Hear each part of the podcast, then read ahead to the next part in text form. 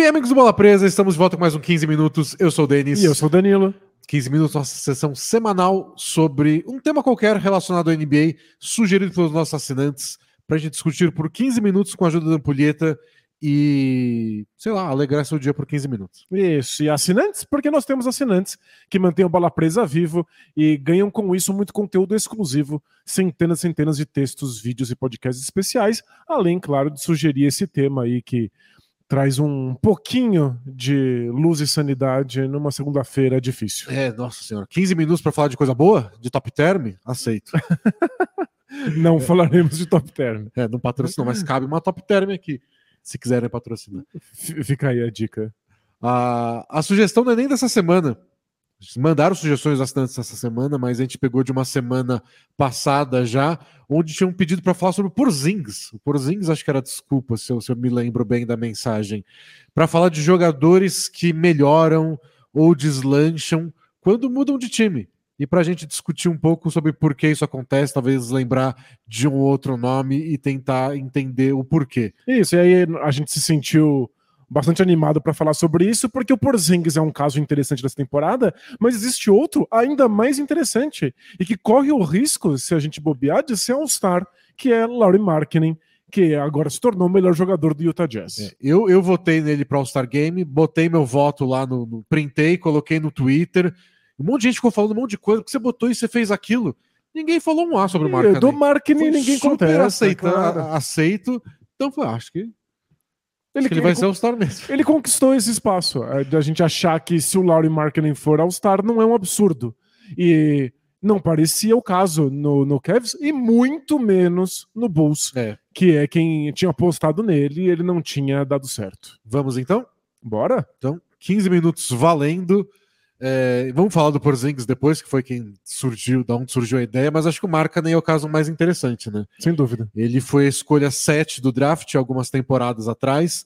É, a escolha era do Minnesota Timberwolves, mas a troca foi. Essa escolha foi envolvida na troca do Jimmy Butler.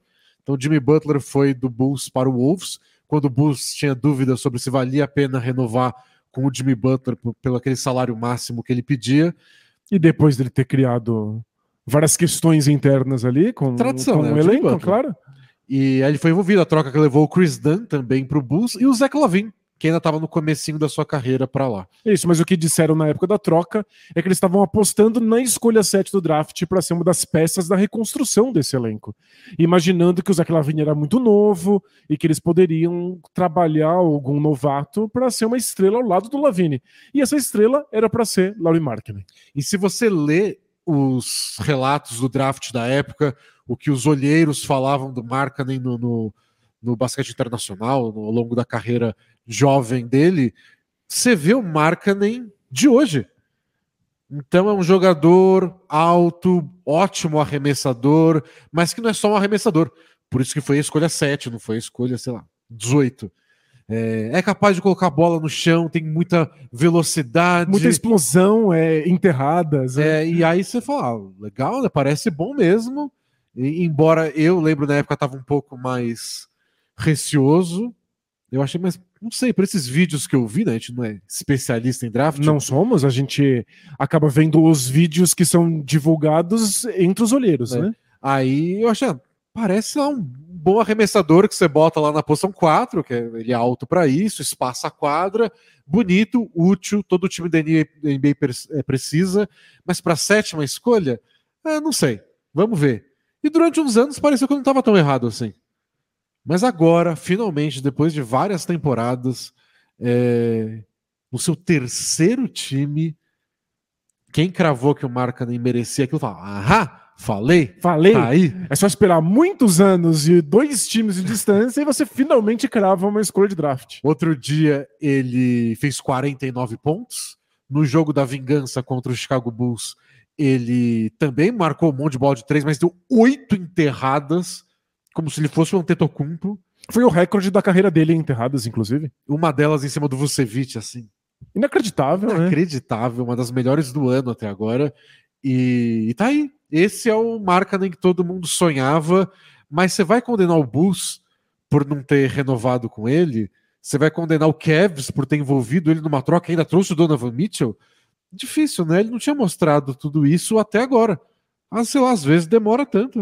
É, então, e aí a gente tem que pensar um pouco o que aconteceu para o marketing desabrochar de vez no Utah Jazz e com isso pensar também o que deu errado no começo dele na NBA. Porque é claro que existe algo que é de desenvolvimento pessoal. O marketing se tornou um jogador melhor. E a gente já sabia disso desde a participação dele no Eurobasket. É, no, no ano passado, jogou muito bem pela Finlândia e jogou como a principal peça ofensiva da seleção. Até porque né? é a seleção da Finlândia. É a seleção da Finlândia, claro, mas você também pode dizer, mas também né, é o Utah Jazz. É, o marketing se tornou uma peça fundamental ali.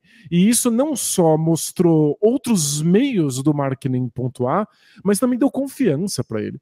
Quando ele chegou no Utah Jazz e ofereceram para ele que ele ia ser o arremessador principal do time, ele já tinha confiança adquirida e foi utilizado de maneiras muito mais livres e interessantes do que ele era usado no começo dele no Bulls. É, acho que é uma coisa interessante sobre o marketing. Ele tá pontuando tanto e ele praticamente não quica a bola. Ele coloca a bola no chão pouquíssimas vezes. Nesse jogo aí que ele fez as oito enterradas, ele quicou a bola 15 vezes num jogo inteiro. É que uma ele teve que fazer, né, para pegar o impulso e dar cravada na cara do. Foi só isso, né? Ele teve que quicar cada vez que ele ia dar uma enterrada. Isso já dá oito, oito kicks. Quicou 15 vezes num jogo inteiro. Parece coisa de Clay Thompson. Não é o que o Bulls esperava que ele fizesse. O Bulls não, não queria que ele fosse um jogador que corre, recebe um corta-luz, pega uma bola em movimento para enterrar ou para dar um arremesso. Eles queriam que ele criasse jogadas. Eles colocavam ele em situações de tentar bater no mano a mano os defensores. E às vezes tinha, o, acho que o oposto também. Às vezes no Bulls, ele, essa é a sexta temporada do, do Marca. Ele jogou quatro no Bulls, a última no Cavs e depois no agora no, no Utah Jazz é, às vezes no Bulls ele ficava muito de canto. Então tinha essa do tipo, tentaram algumas vezes ele informações onde ele era o jogador principal, mas às vezes ele só não participava. Isso, às vezes ele só ficava na zona morta. Às vezes era o arremessador que fica parado na zona morta e não tá muito envolvido no jogo. E o isso... Jazz tem esse esquema que eles usam que não tem pivô, que a gente até já comentou algumas vezes, já analisou na prancheta, que quando tem um pivô, é o Moline que está arremessando de três, é muita movimentação e parece que ele precisa desse espaço.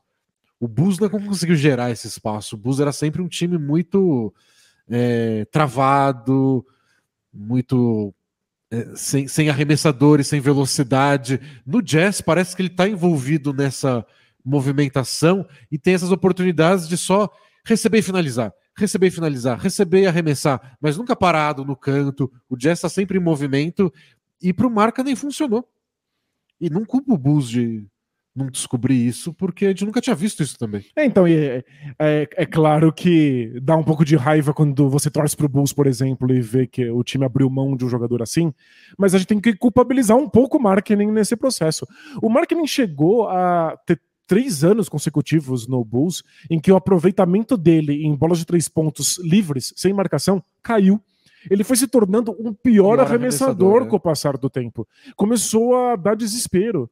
Eu, o Markkinen tinha duas situações de arremesso. Ou colocavam ele ali num mismatch, num mano a mano, e ele tinha que improvisar, botar a bola no chão e arremessar ou ele estava livre na zona morta e passava muito tempo esperando a bola chegar, e aí ele tinha que acertar aquele arremesso e ele não acertava. Então começou a se tornar um jogador muito frustrante. O Jazz deu uma outra vida para ele, mas isso envolve um outro uso, uma, uma confiança que veio do jogo dele na seleção. É, eu acho que isso, isso é um peso gigante. Tem o lado de mudar de time, mas tem o lado de só ficar mais velho.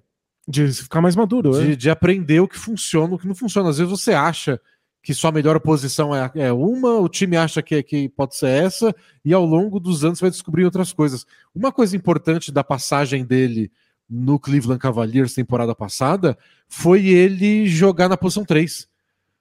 Então lembram que ele foi. O Kevs contratou ele de última hora, porque ele estava naquela situação com o Bulls empacado, onde era um free agent restrito, mas eles não ofereciam nenhuma renovação de contrato e nenhum time dava um contrato porque achava que o Bulls ia igualar a oferta de qualquer jeito, não ia valer a pena. No fim das contas, o Cavs arriscou, conseguiu, mas eles já tinham o Jarrett Allen eles tinham acabado de draftar o Evan Mobley, que vingou logo de cara.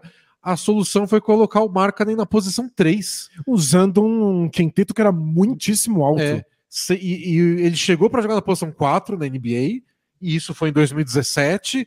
E aí começou tipo, mas será que ele não pode jogar de pivô?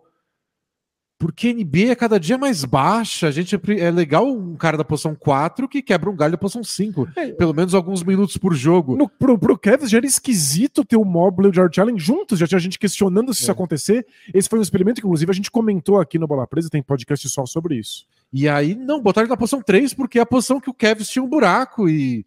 Bom, ele consegue botar a bola no chão e arremessar. É, pelo menos é um arremessador, né? E foi um ano de baixa nos arremessos de 3 dele. Ele, tava, ele começou a carreira com 36, aí caiu para 35 e aí subiu 41 no último ano dele no Bulls, caiu ano passado no Cavs para 36 de novo, mas ele jogou fazendo outras coisas. Ele parecia mais um jogador de perímetro e o Jazz está usando muito disso agora. Então, mesmo que o aproveitamento não tenha sido tão alto, agora ele está com 42 aproveitamento de três pontos, é a melhor da carreira dele. Aliás, o único jogador da NBA inteira nessa temporada, marca nem, com aproveitamento de mais de 60% em arremessos de dois e mais de 40% de três pontos. Inacreditável. Nada é, mal. Né? É só muito alto.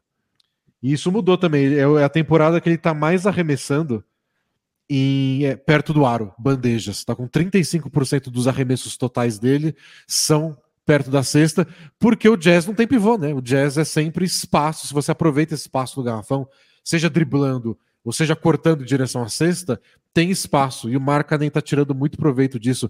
Ele, esse lado dele de se movimentar sem a bola, a gente não tinha visto tanto em outras equipes. Isso, porque outras equipes sequer pediam isso dele. E eu acho que isso é a parte difícil de se analisar basquete. Inclusive para os times, não só para nós comentaristas ou para os fãs. Você tem que imaginar como é que um jogador vai funcionar num esquema tático diferente com outras oportunidades de arremesso, com outras funções, outros espaços disponíveis na quadra. E alguns jogadores afundam se você muda ele de esquema. Outros finalmente brilham e desabrocham. É, o, o Markkanen tá. De todos os arremessos que ele tem, tá 42% são bolas de três. Na temporada passada, no Cavs, eram 51. Então, metade dos arremessos que ele dava no Cavs eram de três pontos. Hoje está mais variado. Na. Na última temporada dele no Bulls, eram 54. É, então, mais da metade. Estavam usando ele de um jeito muito específico, porque no começo não deu certo esse negócio de jogar mais alto, aí levaram ele pro perímetro, ele ficou parado lá. Virou só um arremessador. Então, de... Tentaram ele para criar jogada, tentaram ele parado na zona morta, não funcionou. O Kevin tentou de outro jeito. E, e, o que eu acho que às vezes é interessante para um jogador é isso: é trocar de técnico, trocar de companheiro, Ninguém é. Não é todo mundo que é, sei lá, o LeBron, o Kevin Durant, que funciona em qualquer lugar de qualquer jeito. É que a gente pensa muito que os jogadores são bons ou ruins em si. Né? Como se eles pudessem ser sempre fantásticos no vácuo. E alguns jogadores são assim. Tem jogadores que você coloca em qualquer esquema tático, em qualquer time, em qualquer era do basquete, e eles e vão ser funcionar. espetaculares. A esmagadora maioria dos jogadores, inclusive jogadores muito bons, não são assim. Dependem de esquemas específicos, dependem de companheiros em funções muito, muito específicas, dependem de estar numa era correta, com as regras certas no basquete para que eles possam ter vantagem. Me lembra quando virou uma piada os jogadores do Celtics jogarem bem só no Celtics. Lembra? O Isaiah Thomas é que tinha mais a ver com lesão mas o Avery Bradley, o Jay Crowder, os dois demoraram para vingar de novo depois que saíram do Celtics. E os Celtics são bons lá. Os Celtics não queria trocar eles de jeito nenhum, porque eles eram tão bons. Brava, a torcida fica indignada. Aí eles vão para os outros times e você pensa, peraí, talvez eles não sejam tão bons assim. É, o Crowder rodou aí uns três times até voltar a jogar o que jogava no Celtics. O Avery Bradley foi jogar bem de novo, acho que só no Lakers naquele ano que o Lakers foi campeão. E, e talvez o, exemplo mais emblemático disso seja o Al Horford, que era brilhante no Celtics. O Sixers pegou, Deu não rendeu absolutamente nada lá. E aí é muito engraçado como é que as narrativas das pessoas tentam dar conta disso. As pessoas começaram a explicar que o Al Horford não estava bem porque estava velho. O Sixers é pegou ele. Ele velho mesmo, para os padrões velho. da NBA, então. Então, é, é, explicaria. Né? É isso que acontece. O jogador simplesmente envelheceu de um ano para o outro, de repente caiu de produção. E o contrato dele no Sixers parecia uma aberração. Era muito dinheiro por, por produção nenhuma. Volta para o Celtics, Ele é um jogador fundamental, um dos melhores defensores da NBA. O contrato é excelente e ele tá muito mais velho do que estava em Filadélfia. É impressionante. O Porzingis, é, que, que, acabou gerando essa pergunta do nosso amigo assinante, é, era um jogador que era usado de uma maneira muito específica no Knicks, quando chegou na NBA. É, apesar dessa ideia de que ele era um unicórnio, colocar a bola no chão, sair driblando, ele dava um monte de arremesso de meia distância dos cotovelos. Aqui. A, a lá o companheiro dele, Carmelo Anthony. Exato, é, era bem parecido mesmo em, em distância do arremesso. O cotovelo é aquele biquinho ali do garrafão, perto Na da cabeça do, do garrafão. Livre. Ele gosta desses arremessos. Ele gosta de pegar a bola com os pés completamente parados, não quicar, subir por cima de, de jogadores ali. Ou receber a bola dentro do garrafão para dar uns girinhos e arremessar por cima dos defensores. Quando ele foi pro Dallas Mavericks, eh, o uso dele foi completamente diferente. Era fica no perímetro, fica na linha de três pontos, eventualmente, depois de uma infiltração do Don't, a bola chega para ele para que ele arremesse. E aí pediam para ele fazer pick and roll com o Don't, né? Se usar seus dois melhores jogadores na mesma jogada. Não é muito o jogo dele, né? Ele tem muita dificuldade de. Não são os de melhores tipo de corta-luzes, ele não é tão bom para fazer o bloqueio rápido e receber a bola, ele queria sempre fazer o bloqueio e abrir para o arremesso de três. E aí era meio que. Bom, o Max Kleber faz a mesma coisa. É, e a gente analisou em vídeo para os nossos assinantes é, todas as posses de bola do Porzingis e do Doncic em jogos importantes de playoff para mostrar que o Porzingis na maior parte das vezes nem recebia a bola. É. Passava longos minutos sem nem tocar nela, eventualmente chegava uma bola para ele na zona morta, ele tinha que converter. Muito parecido com como era o último ano do marketing no, É, no e aí o cara tá desinteressado, tá sem ritmo, ele não tá. Tem, tem sempre essa ideia né, na NBA que eles batem na tecla de não, você tem que. A pessoa tem que encostar na bola. Todo mundo tem que encostar na bola pra Porque a, a confiança sentir parte do jogo. A confiança vai virando farofa se você não tá participando. A responsabilidade do arremesso é muito maior quando você arremessa tão pouco. E agora para, o Porzingis não tá explodindo miolos, ele não tá espetacular. Mas no Wizards, ele é usado de uma maneira muito mais próxima do que era no Knicks. Ou seja, Ele dá os arremessos que ele quer. isso são os arremessos gosta. que ele gosta, os arremessos que ele é especialista em dar. Seria o equivalente a gente chegar no Kevin Durant e falar pra ele não dar mais arremessos de meia distância. Pra ele jogar de costas pra cesta só dando ganchinho. Talvez ele ainda fosse muito bom, mas a gente ia tirar algumas das coisas que ele faz melhor. É que pro Durant talvez importe menos, porque ele faz tudo bem. É, aí ele vai dar um jeito. Ele dá um jeito para pro- jogadores mais limitados, tirar aquilo que eles fazem de melhor, tirar eles das posições em que eles podem brilhar, tira aquilo que o jogador pode contribuir para um time. E às vezes, alguns jogadores a gente nem sabe onde é o Isso. local que ele deveria O contribuir. Porzingis a gente ainda conhecia um pouco, ele teve um ótimo momento no Knicks antes das lesões. O Mark nem não. O Marca nem não, o Marca tava des- des- descobrindo. Então eu até acho difícil a gente às vezes criticar, você pega história do draft, tipo, pô, eles pegaram esse cara e trocaram antes dele desabrochar, putz, que vacilo. Às vezes ele nem ia desabrochar se ele ficasse lá. É, às vezes, o técnico, o esquema tático, os companheiros não vão permitir que ele consiga alcançar o seu potencial. Né? É, e o Halliburton nessa temporada, não sei se ele ia jogar o que tá jogando se ele continuasse no Kings. Talvez só se ele continuasse no Kings e eles trocassem o De'Aaron Fox e no lugar do De'Aaron Fox viesse alguns jogadores que ajudam ele, como os jogadores do Pacers ajudam hoje. Tipo, bons arremessadores de três, um bom parceiro de pick and roll igual O Miles o Turner. Miles Turner.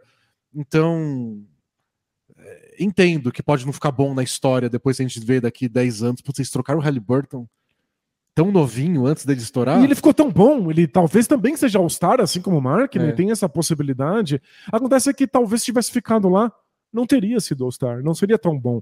Eu acho que isso deveria apaziguar um pouco o coração dos torcedores do Bulls.